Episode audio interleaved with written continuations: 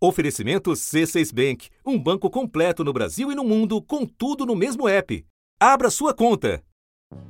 As bombas de fragmentação são montadas em uma espécie de caixa que se abre no ar e espalha inúmeros explosivos. Quando disparadas, elas criam um jato metálico capaz até de perfurar estruturas blindadas. Dependendo da altura de onde a bomba é lançada, ela pode atingir uma área de até 30 mil metros quadrados, quase cinco vezes o tamanho do campo do Maracanã. Uma arma de guerra rejeitada por mais de uma centena de países por ser falha e apresentar mais riscos a civis do que a militares. Esse armamento é projetado para explodir com impacto, mas segundo o Comitê Internacional da Cruz Vermelha, em até 40% dos casos, isso não acontece. Os lançamentos falham e as bombas continuam no local onde caíram, podendo explodir anos depois. Foi usada pelos russos no início do conflito contra a Ucrânia. À época, os Estados Unidos classificaram a ação como crime de guerra.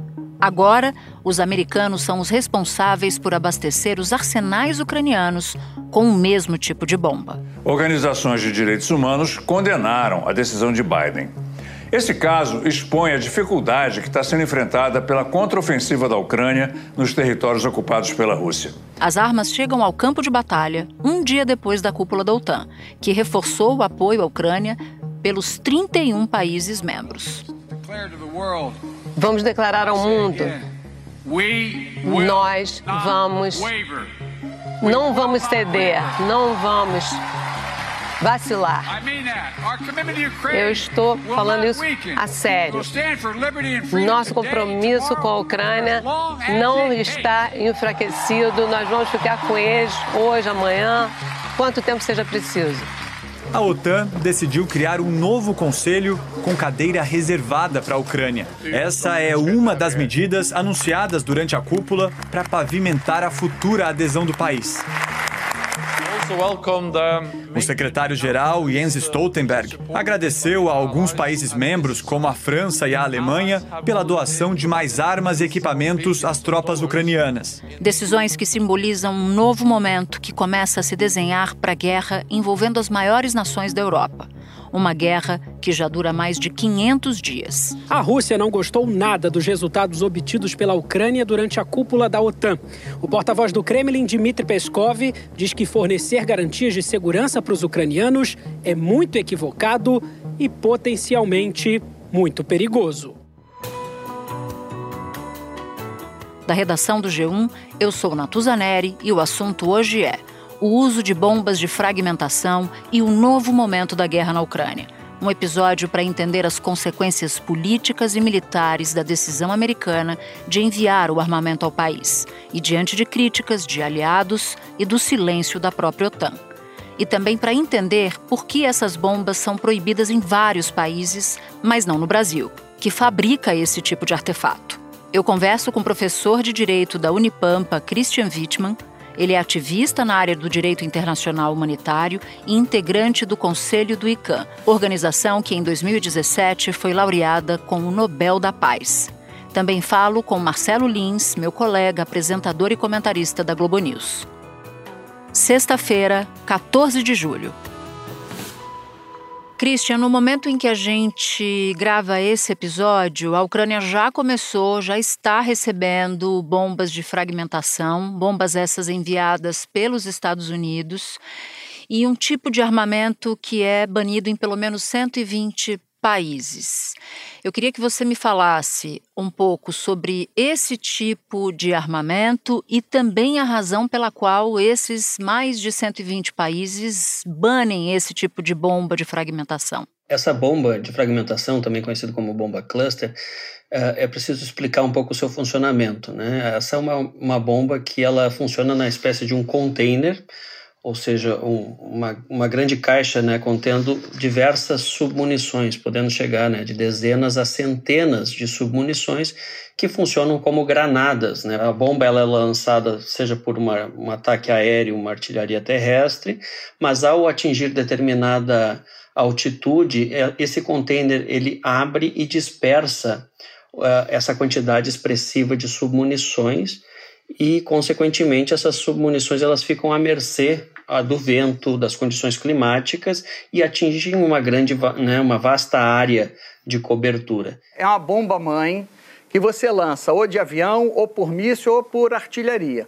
É uma caixa que ela se abre e pode espalhar até 600 pequenas bombas, que vão cair numa área correspondente a oito campos de futebol. Aí já começa o primeiro problema dela, que é a, impossibilidade de que essas submunições uh, identifiquem alvos precisos, né, distinguindo entre civil e combatente, o que já é uma, uma violação do direito uh, internacional do, dos conflitos armados. Mas o grande outro problema é que justamente essas submunições, elas por né, por uma falha no, no, seu desenho, no seu funcionamento, quando associada às condições climáticas da utilização no terreno, né, elas não explodem, uma grande quantidade delas não explodem no primeiro impacto. O que, que isso causa? Né? Elas ficam ativas por tempo indeterminado, ou seja, por décadas após o conflito, até serem, uh, né, vamos dizer assim, limpas, o terreno seja descontaminado de, desse resto uh, explosivo remanescente uh, do conflito.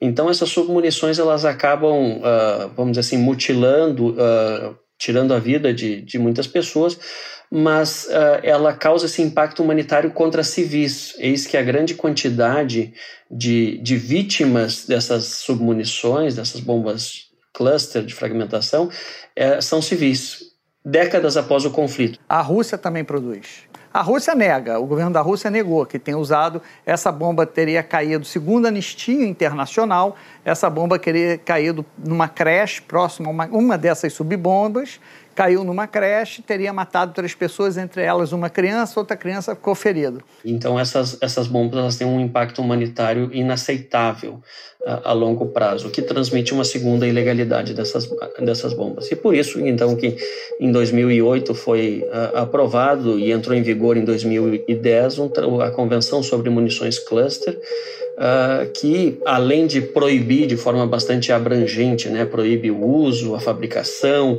o estoque, uh, a transferência, e esse, essa convenção ela também trabalha, né, e os países que assinaram ela entendem que havia necessidade de que esse tratado obrigasse os países afetados, uh, signatários, né, partes do, do, tratado, a adotarem medidas de assistência às vítimas, de limpeza, obrigações de limpeza de terrenos afetados, assim como outras convenções, como é o caso né, da, do Tratado contra as Minas Terrestres, impõem uh, obrigações semelhantes.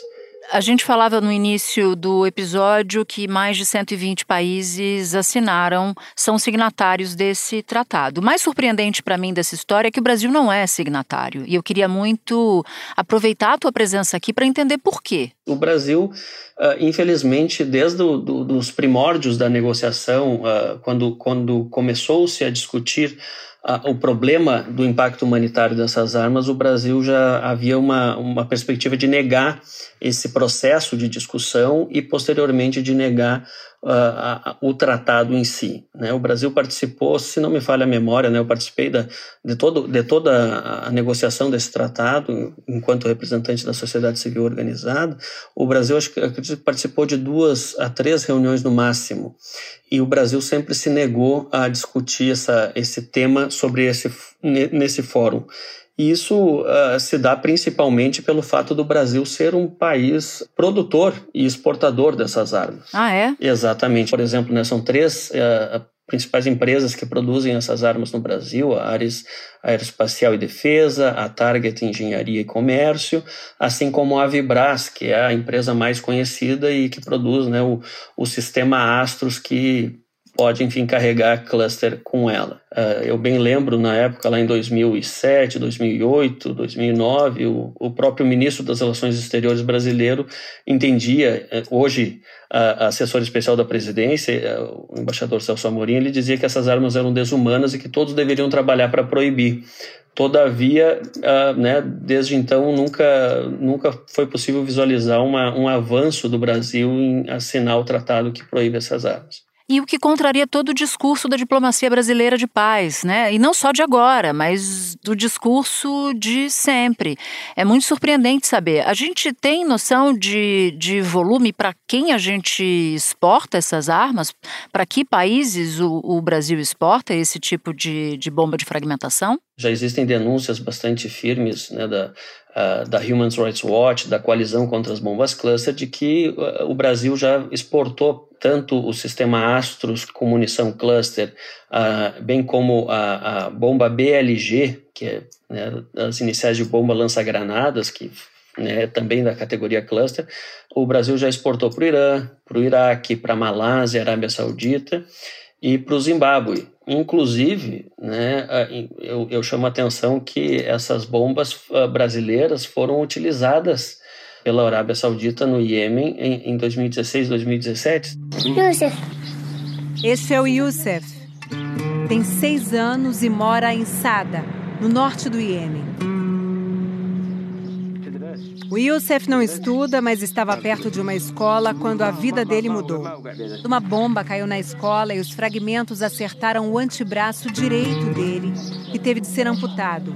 A Human Rights Watch já documentou em duas oportunidades o uso de bombas de fragmentação de fabricação brasileira nesse conflito do Iêmen. Mas o que a gente sabe do Brasil é que o Brasil já vendeu essas munições para a Arábia Saudita e para o Bahrein, que são uma das partes do conflito do Iêmen. E quantos países já foram atingidos por esse tipo de, de armamento, por esse tipo de bomba de fragmentação, Christian? Essas bombas elas remetem a, ainda né, à Segunda Guerra na tentativa, na Segunda Guerra Mundial, na tentativa de maximizar o, o poder destrutivo, supostamente o poder destrutivo, com menor movimentação humana e perda humana para quem está atacando. Todavia, esse uso ele acabou contaminando praticamente uh, todos os continentes do mundo. Né? Então, o uso mais recente significativo, a gente pode dizer que né, tanto no sul do Líbano, no, no Iraque, uh, foram utilizadas essas armas, mas a gente pode ver assim um contexto muito catastrófico Uh, na República Popular do Laos, por exemplo, né, que é um país que, que houve um uso excessivo, massivo dessas munições e até hoje é possível encontrar resto explosivo remanescente em várias regiões. Nenhum lugar do mundo tem mais bombas não explodidas e ativas do que o Laos.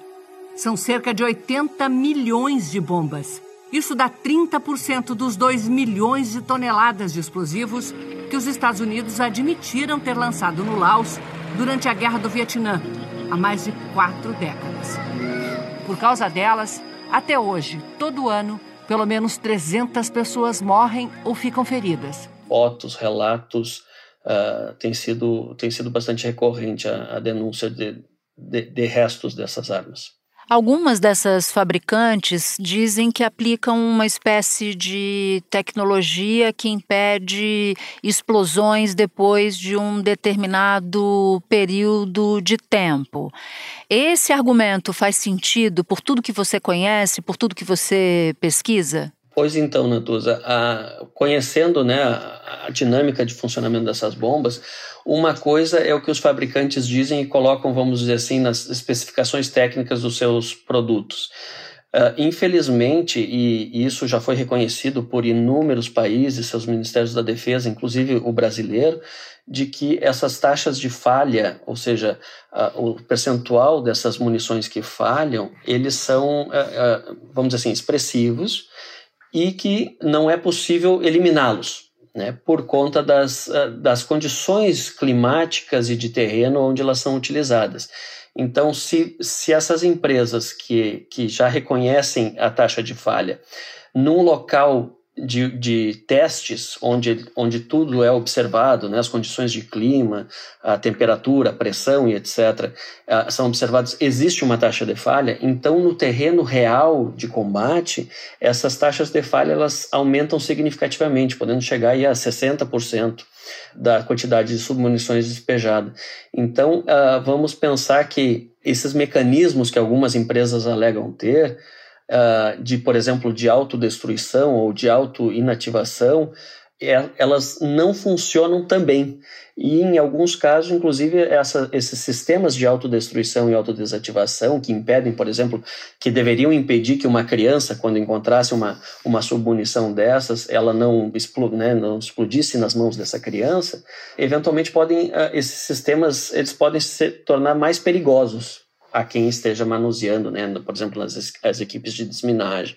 Cristian, eu fiquei muito surpresa com um relato que você fez, muito preocupada também, sobretudo por aquilo que a gente já mencionou aqui no episódio, que o fato do Brasil produzir e exportar em nada combina com um discurso ao longo de décadas da, do topo da hierarquia da diplomacia brasileira. Eu te agradeço demais por ter topado vir falar com a gente, dividir um pouco do seu conhecimento com quem nos acompanha aqui no assunto. Muito obrigada e bom trabalho para você. Eu que agradeço, Natuza, sempre à disposição. Espera um pouquinho que eu já volto para conversar com o Lins. Com o C6 Bank, você está no topo da experiência que um banco pode te oferecer. Você tem tudo para sua vida financeira no mesmo app, no Brasil e no mundo todo. A primeira conta global do país e atendimento personalizado, além de uma plataforma de investimentos em real e dólar com produtos exclusivos oferecidos pelo C6 em parceria com o JP Morgan Asset Management. Quer aproveitar hoje o que os outros bancos só vão oferecer amanhã? Conheça o C6 Bank. Tá esperando o quê? C6 Bank. Lins, eu falava agora com o Christian sobre essas bombas de fragmentação, a decisão dos Estados Unidos de enviar essas bombas para a Ucrânia e uma surpresa, o silêncio da OTAN, que acabou de se reunir na Lituânia. Por que, que a OTAN silenciou sobre o envio desse tipo de armamento para a Ucrânia? Natuza, me parece que esse é um tema desconfortável. Desconfortável para quem diz que está numa guerra para defender a democracia e o avanço do autoritarismo, representado no caso pela Rússia.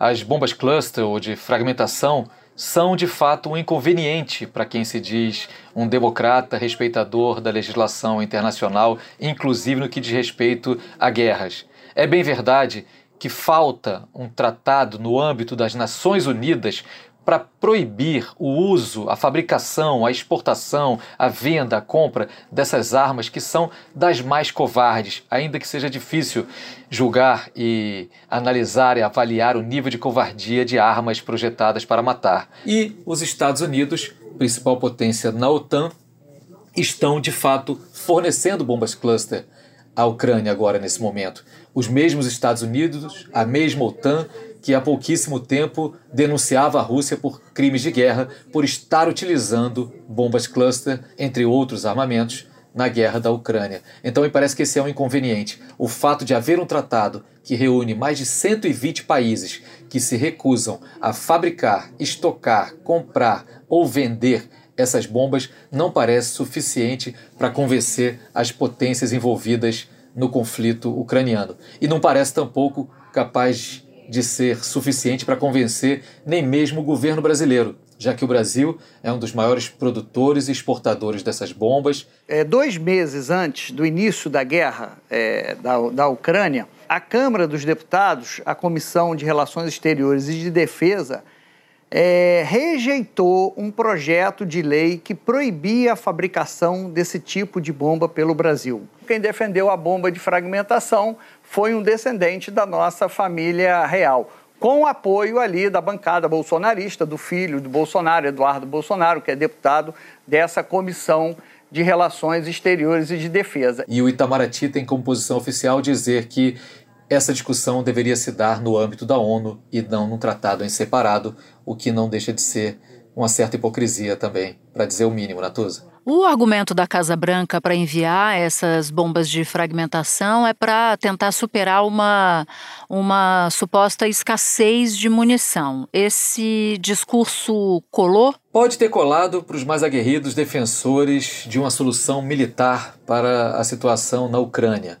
Não diga que não deva haver a resistência, obviamente, a Ucrânia foi invadida por um país estrangeiro sem tê-lo atacado, tem todo o direito de se defender. Agora, posta a guerra, posto o sofrimento da população ucraniana, em algum momento haveria de ser quase que natural que se buscasse também soluções de diálogo. No entanto, tanto o lado russo invasor, que gostaria de ver a derrocada do governo Zelensky e a manutenção ali de um governo amigo de Moscou, quanto a posição do Ocidente, Estados Unidos à frente, acaba sendo a de que uma solução militar é possível. E é nesse sentido que vem essa desculpa. A desculpa de que, por conta da falta de outras munições e outros armamentos, vamos fornecer essas bombas terríveis.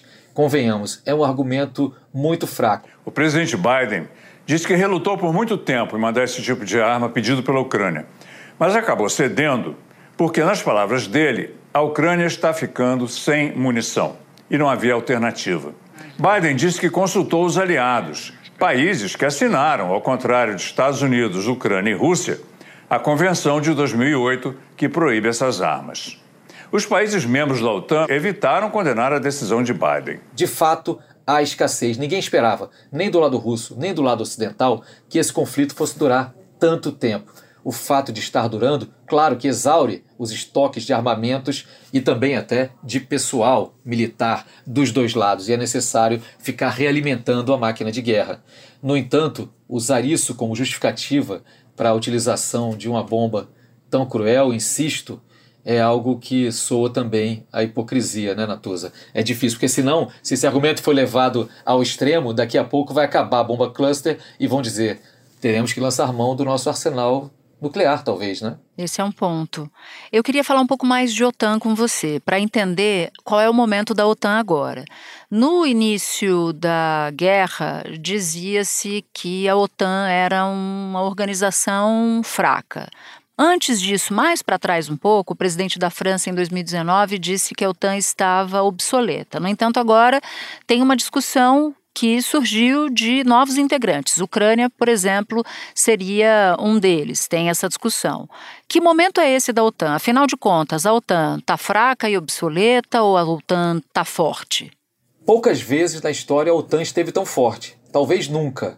Afinal de contas, essa aliança militar criada com propósito defensivo está ali na carta da OTAN, que é uma aliança defensiva para se proteger do avanço soviético depois da Segunda Guerra Mundial. Lembrando que a OTAN foi criada ali em 1949 ela entrou em derrocada nos últimos anos. Ela teve como última participação importante internacional uma ocupação de 20 anos no Afeganistão que se mostrou um fracasso completo. Ao final de 20 anos, o poder foi devolvido no Afeganistão exatamente para aqueles de quem tinha sido tirado quando a OTAN chegou, o Talibã e seu regime medieval. No entanto, o senhor Vladimir Putin deu aos defensores da OTAN de sua necessidade o argumento que faltava para dizer que ela é absolutamente necessária para a manutenção da paz na Europa, no Ocidente e, em última forma, no mundo. Ao invadir a Ucrânia, Vladimir Putin perdeu a chance de levar à frente uma discussão que poderia até ser pertinente sobre os perigos do avanço para o leste do bloco militar ocidental, que vem acontecendo com mais rapidez desde o fim da União Soviética, no início da década de 1990, e acaba justificando não só a necessidade da existência da OTAN, como o seu fortalecimento que o digam os povos da Escandinávia, por exemplo, onde era grande a resistência e aumentavam nos últimos anos as críticas à manutenção da OTAN, o dinheiro que se gasta com essa aliança militar. Agora mesmo, a Finlândia acaba de entrar para a OTAN. A Suécia está querendo entrar para a OTAN e já queimou etapas para entrar para a OTAN. Para não falar de várias ex-repúblicas soviéticas, entre elas a Lituânia, por exemplo, onde foi realizada essa semana a cúpula da OTAN, mas também a Ucrânia. A Lituânia já é da OTAN e a Ucrânia é fortíssima candidata. O presidente da Turquia reviu a sua posição e deu sinal verde para a entrada da Suécia na OTAN, a aliança militar do Ocidente. O anúncio foi feito pelo presidente Recep Tayyip Erdogan, horas depois dele ter afirmado apoiar a candidatura da Suécia na OTAN, desde que a União Europeia abra caminho para a entrada da Turquia no bloco europeu. Mas ainda não está claro se a condição do presidente turco será aceita. A Hungria é o único país membro da aliança militar que ainda não deu o aval positivo para a Suécia.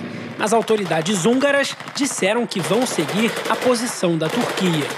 Portanto, hoje eu diria que a OTAN está mais unida do que jamais esteve e mais forte do que jamais esteve. O que não invalida uma discussão. Faz sentido a OTAN em pleno 2023? No meu entender e de alguns analistas, a OTAN deveria ter desaparecido junto com o Pacto de Varsóvia, que era o seu equivalente criado alguns anos depois pelo lado comunista à época da Guerra, da, da Guerra Fria. Terminada a Guerra Fria, o Pacto de Varsóvia também ruiu, desmoronou. Seria o caso ter acontecido o mesmo e das tratativas terem se dado em outras instâncias. Por que não pensar na inclusão da Rússia entre as grandes democracias do mundo através, por exemplo, de uma atuação mais firme da União Europeia? E esse é, avanço para o leste se dá através de, através de trocas comerciais, trocas culturais, trocas de profissionais, de pessoas, trabalho, liberação de fronteiras, tudo isso. Mas a opção feita lá atrás, inclusive pelo Ocidente, foi de acirrar as diferenças com a Rússia. Agora, diante do que você enxerga, né, de fortalecimento da OTAN e diante desse envio desse tipo de armamento, de bombas, de fragmentação, que perspectivas você enxerga para a guerra entre Rússia e Ucrânia? Dá para pegar como termômetro o que aconteceu nessa recente cúpula da OTAN em Vilnius, capital da Lituânia. A Ucrânia, que mandou seu presidente, Volodymyr Zelensky, saiu de lá, se não de mãos abanando, mas muito longe do seu objetivo, que era de ter ou a entrada na OTAN garantida, ou pelo menos um calendário claro de quando se daria essa entrada. Afinal de contas, ela não pode entrar para a OTAN nesse momento em que está em guerra, porque isso significaria a entrada da OTAN como um todo na guerra e não indiretamente com todos os seus arsenais na guerra para defender um dos seus integrantes. O presidente da Ucrânia, Volodymyr Zelensky, não gostou nada. Ele fez duras críticas à OTAN. Ele disse que a Ucrânia merece respeito e que os termos foram discutidos sem o seu próprio país.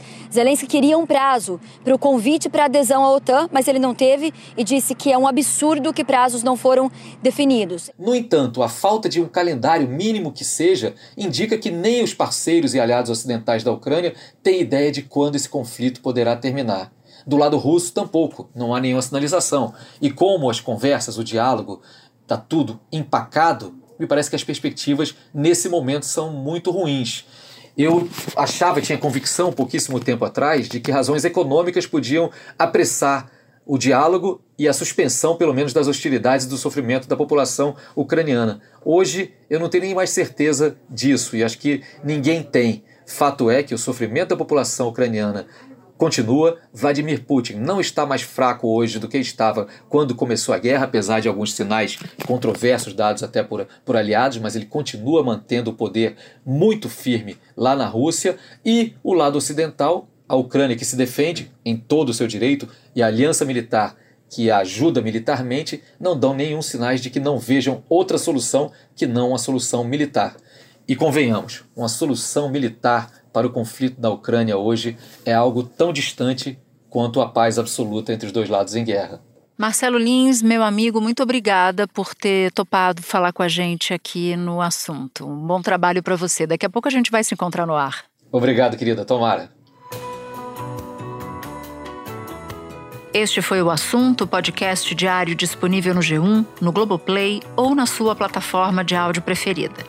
Comigo na equipe do assunto estão Mônica Mariotti, Amanda Polato, Lorena Lara, Luiz Felipe Silva, Tiago Kazuroski, Gabriel de Campos, Nayara Fernandes e Etos Kleiter. Eu sou Natuzaneri e fico por aqui. Até o próximo assunto.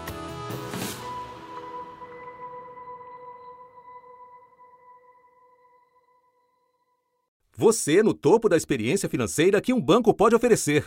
Escolha um banco completo no Brasil e em qualquer lugar do mundo. Abra sua conta no C6 Bank.